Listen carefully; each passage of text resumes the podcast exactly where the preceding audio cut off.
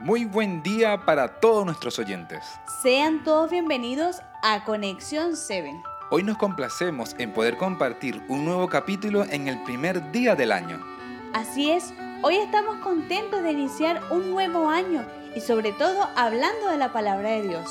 Claro que sí, agradecemos a Dios por ello y esperamos que este año 2021 sea en extremo lleno de bendiciones para cada uno de nuestros oyentes. Por eso, Miguel, coméntanos qué sorpresa nos trae la palabra de Dios hoy.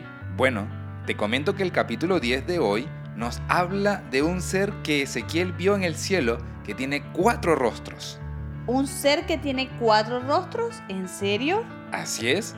Para descubrirlo, leamos lo que dice Ezequiel 10:14. Te pido que por favor lo leas. Ok, dice así. Cada querubín tenía cuatro rostros. El primero era de querubín, el segundo de hombre, el tercero de león y el cuarto de águila. ¿Te diste cuenta, Laura, la descripción de estos seres? Sí, Miguel. Qué ser más extraño, pero a la vez interesante. ¿Y quiénes eran estos querubines? Estos son seres que Dios creó para servir en el cielo en tareas específicas. Ah, ahora entiendo. ¿Y qué lección nos puede regalar este capítulo el día de hoy?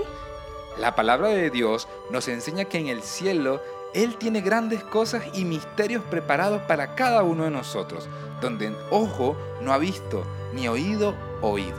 Y estos seres extraños y maravillosos a la vez son una de las tantas cosas que Dios tiene preparadas para nosotros. Qué lindo será ir al cielo, Miguel.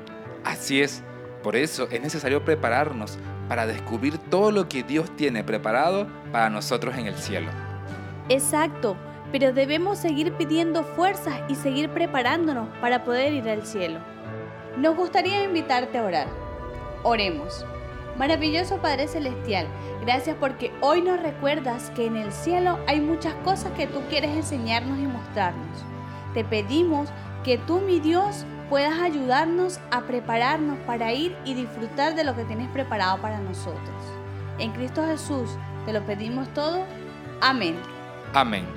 Querido oyente, no olvides que Dios tiene grandes cosas preparadas para ti y para mí en el cielo. Así que prepárate, no te pierdas la oportunidad que te da todos los días de buscarlo a Él. Te invitamos para el día de mañana a un nuevo podcast de Conexión 7. Dios te bendiga.